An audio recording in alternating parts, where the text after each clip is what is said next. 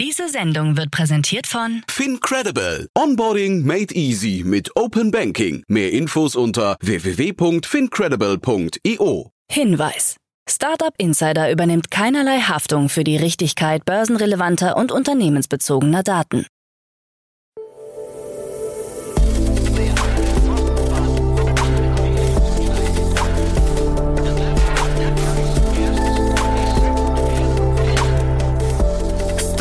Insider Daily. Morgen Update. Guten Morgen und herzlich willkommen zu Startup Insider Daily in der Morgenausgabe am Freitag, den 20. Januar 2023. Mein Name ist Kira Burs und wir starten jetzt zusammen in den Tag mit folgenden Themen. Oculit ist insolvent. EU verschiebt Kryptoabstimmung wegen Übersetzungsproblem. Volt ermöglicht monatliche Zahlung über Klarna. Microsoft bestätigt Massenkündigung und Amazon beendet Smile-Programm. Tagesprogramm. Diese Themen erwarten euch gleich. Nach dieser Morgenausgabe geht's weiter mit Investments und Exits. Hier ist Stefan Jacquemot zu Gast, Investmentpartner bei TS Ventures und spricht heute mit Jan als Fortführung zum letzten Gespräch über die Do's and Don'ts beim Fundraising. Am Mittag folgt ein Interview mit Everstocks und am Nachmittag eine neue Folge To Infinity and Beyond, der Podcast rund um Krypto, Blockchain, Web 3.0 und NFT. Dazu aber später mehr nach den Nachrichten gelesen von Frank Philipp. Werbung. Sei dabei beim HTGF Family Day am 11. und 12. Juni in der Station Berlin. Für zwei Tage voller Inspiration und Business. Tauche ein in ein einzigartiges Netzwerkerlebnis mit bis zu 1500 Teilnehmenden. Erkunde das innovative Seed- und Later-Stage-Portfolio des Hightech Gründerfonds. Lass dich vom vielseitigen Programm inspirieren und knüpfe wertvolle Kontakte. Sichere dir jetzt dein Ticket. Mehr Informationen findest du unter www.family-day-htgf www.startup.de. Startup Insider Daily. Nachrichten. Oculit ist insolvent. Das Berliner Startup Oculit ist zahlungsunfähig. Zum vorläufigen Insolvenzverwalter wurde Rechtsanwalt Friedemann Ulrich Schade ernannt. Oculit wurde im Jahr 2018 von Antje Wen Jakob, Klaas Filler und Stefan Ruff gegründet und unter anderem von IBB Ventures, LUB Capital sowie vom Investor und Business Angel Alfred Möckel unterstützt. Das Startup hat sich mit biometrischen Authentifizierungsverfahren beschäftigt, sogenanntem Eye-Tracking. Das Unternehmen wollte mit Usability-Tests die sogenannte User Experience digitaler Produkte erforschen und die Wirkung von Werbevideos oder dem Design von Produkten. In einem Interview Mitte 2021 hatte das Unternehmen angekündigt, die Seed-Finanzierung dafür zu nutzen, seine Präsenz auf dem europäischen Markt zu stärken und die Funktionen der Plattform um weitere quantitative Analysen zu erweitern. EU verschiebt Kryptoabstimmung wegen Übersetzungsproblem. Die Europäische Union hat die Abstimmung über das Krypto-Regelwerk Markets in Crypto Assets MiCA in den April verschoben. Es ist bereits die zweite Verzögerung bei der endgültigen Abstimmung, die eigentlich schon im November 2022 durchgeführt werden sollte. Die jüngste Verzögerung ist anscheinend auf ein Übersetzungsproblem zurückzuführen. Das aus 400 Seiten bestehende Dokument konnte demnach nicht rechtzeitig in die 24 Amtssprachen der EU übersetzt werden. Mika soll harmonisierte Regeln für Kryptoanlagen auf EU-Ebene schaffen. Der Ausschuss des Europäischen Parlaments hatte die Mika-Gesetzgebung im Oktober 2022 verabschiedet, fast zwei Jahre nach ihrer Einführung im September 2020. Volt ermöglicht monatliche Zahlungen über Klarna. Klarna und Volt führen am 23. Januar eine automatische monatliche Zahlweise ein. Zahlungen für Bestellungen bei Volt werden bei Klarna gesammelt und automatisch zum 15. des Monats abgebucht. Zusätzliche Gebühren fallen dadurch nicht an. Die gesammelten Bestellungen lassen sich in der App einsehen. Die neue Zahlweise steht in Deutschland, aber auch in Finnland, Schweden und Norwegen zur Verfügung. Um den Launch zu feiern, haben beide Unternehmen eine gemeinsame Marketingkampagne unter dem Motto Der perfekte Abend gestartet. Kryptoverleiher Genesis steht wohl vor der Insolvenz. Die Krypto-Lending-Einheit von DCG könnte Berichten nach noch in dieser Woche Insolvenz anmelden. Genesis Global Capital soll Verhandlungen mit verschiedenen Gläubigergruppen geführt und dabei vor der potenziellen Insolvenz gewarnt haben. Die Gespräche sollen derzeit noch weiterlaufen. Offiziell hat sich Genesis nicht zu dem Thema geäußert. Im Falle einer Zahlungsunfähigkeit würde eine Kreditlast von rund 350 Millionen Dollar für den Mutterkonzern DCG fällig. Die vierteljährlich ausgezahlten Dividenden von DCG sind laut einem Aktionärsbrief vom 17. Januar bereits ausgesetzt worden, was negativ interpretiert wird. DCG will sich nach eigenen Angaben darauf konzentrieren, die Betriebskosten zu senken und die Liquidität zu wahren. Die US-Börsenaufsicht SEC hatte Genesis zuletzt wegen nicht registriertem Wertpapierhandel angezeigt. Microsoft bestätigt Massenkündigung. Microsoft hat bestätigt, sich bis März von rund 10.000 Mitarbeitern trennen zu wollen. Die Belegschaft des Konzerns wird so um etwa 5% schrumpfen. Welche Bereiche konkret vom Jobabbau betroffen sein werden, bleibt unklar. Microsoft-Chef Satya Nadella zufolge müssen Kostenstruktur und Umsatz in Einklang gebracht werden, erklärte er in einem Statement. Den Jobkürzungen würden auch Neueinstellungen und Investitionen in Bereichen von entscheidender strategischer Bedeutung gegenübergestellt. Seit dem Jahr 2020 hat Microsoft etwa 50.000 Mitarbeiter neu eingestellt. Anschließend versprach er betroffenen Mitarbeitern, dass das Management bei den Entlassungen so rücksichtsvoll und transparent wie möglich vorgehen werde. Verhaftungen bei Kryptobörse Bitslato.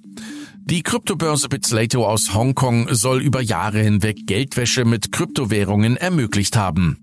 Nun wurde der russische Chef und Mehrheitseigentümer der Plattform neben fünf weiteren Personen verhaftet. Behörden in den USA, Frankreich, Spanien, Portugal und Zypern waren an den Ermittlungen und Verhaftungen beteiligt.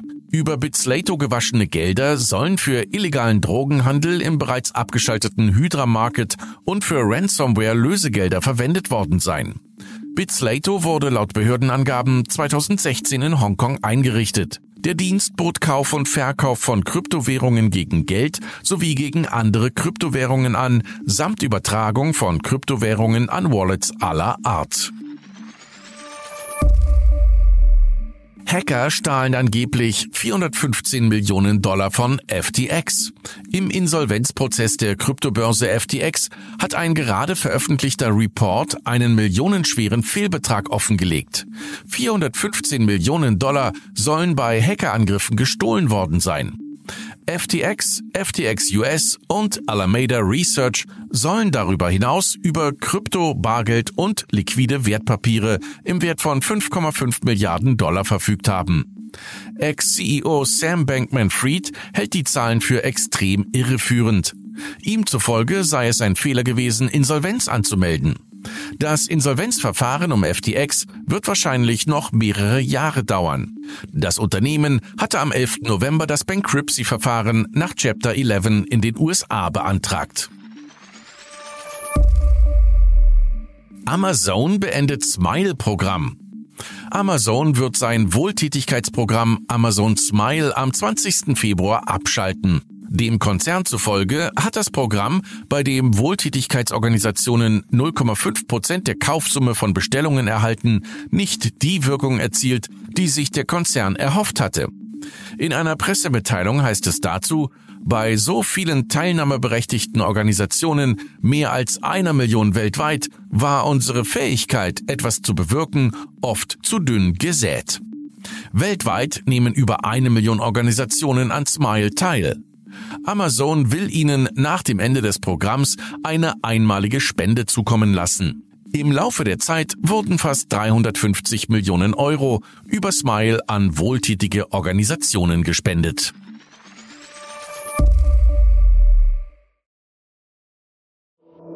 Startup Insider Daily. Kurznachrichten. Die Eigentümer von Subway, der größten Fastfood-Kette der Welt, erwägen Berichten nach einen Verkauf. Dabei wird eine Bewertung von mehr als 10 Milliarden Dollar angestrebt. In einem Statement wollte Subway die Berichte nicht kommentieren. Das Sandwich-Unternehmen kommt weltweit auf rund 37.000 Filialen. Es befindet sich seit 1965 im Besitz der beiden Gründerfamilien. Die Südzuckertochter Beneo hat sich mit 14 Prozent am Münchner Foodtech-Startup Grillido beteiligt. Finanzielle Einheiten wurden nicht öffentlich gemacht.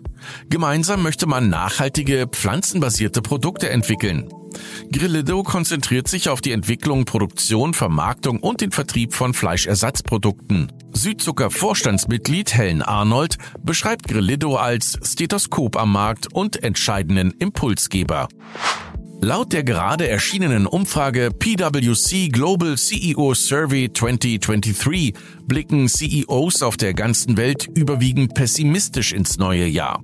Primärer Grund sind der sich abzeichnende Rückgang des Wirtschaftswachstums, den 72 Prozent der Befragten nannten. Inflation sehen 38 Prozent als Herausforderung, Cyberbedrohungen 22 Prozent und weitere 38 Prozent nannten die makroökonomische Volatilität als größte Sorge im Jahr 2023. Befragt wurden 4410 CEOs weltweit. Donald Trump verlangt seinen im Januar 2021 gesperrten Zugang zu seinen Social-Media-Accounts auf Facebook und Instagram zurück. Das Wahlkampfteam des Ex-Präsidenten steht gegenwärtig in Gesprächen mit Facebook. Eine Entscheidung soll in Kürze fallen. Grundsätzlich ist Facebook verpflichtet, kontroverse Diskussionen zuzulassen, sagte der Vizepräsident von Facebook. Auch Twitter hatte Donald Trump seinen Account bereits wieder freigeschaltet. Er nutzt ihn aber noch nicht, sondern konzentriert sich stattdessen auf sein eigenes Netzwerk Truth Social. Founders Fund, der Venture Capital Arm von Trump-Unterstützer Peter Thiel, hat Berichten zufolge im Jahr 2022 1,8 Milliarden Dollar Gewinn durch den Verkauf seiner Kryptopositionen gemacht. Thiel hatte seine Kryptopositionen im März 2022 verkauft. Eingestiegen war er im Jahr 2014 und hatte zeitweilig etwa zwei Drittel seines Portfolios in Bitcoin investiert. Und das waren die Startup Insider Daily Nachrichten für Freitag, den 20. Januar 2023. Startup Insider Daily Nachrichten. Die tägliche Auswahl an Neuigkeiten aus der Technologie- und Startup-Szene. Das waren die Nachrichten des Tages, moderiert von Frank. Vielen Dank. Und jetzt zu unserem Tagesprogramm für heute. In der nächsten Folge kommt wie immer die Rubrik Investments und Exits. Dort begrüßen wir heute Stefan Jacquemot, Investmentpartner bei TS Ventures. Stefan und Jan hatten am Montag, den 16. Januar, bereits zu den Do's and Don'ts beim Fundraising gesprochen. Gerne reinhören.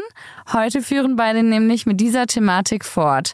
Sie sprechen unter anderem über die Wichtigkeit vom Pitch Deck, das Timing des Pitches und ob ein Wanderdarlehen oder eine direkte Beteiligung sinnvoller ist. Dieses und viel mehr erfahrt ihr gleich in der Folge.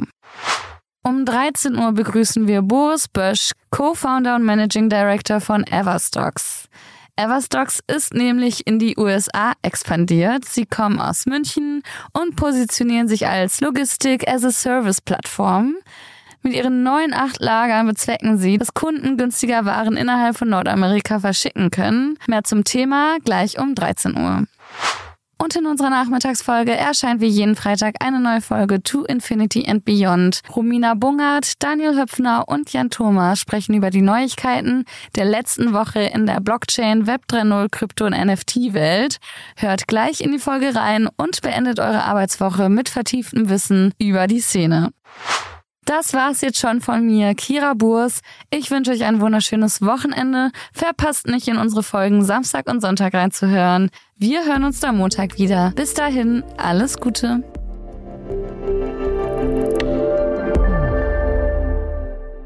Diese Sendung wurde präsentiert von Fincredible. Onboarding made easy mit Open Banking. Mehr Infos unter www.fincredible.io.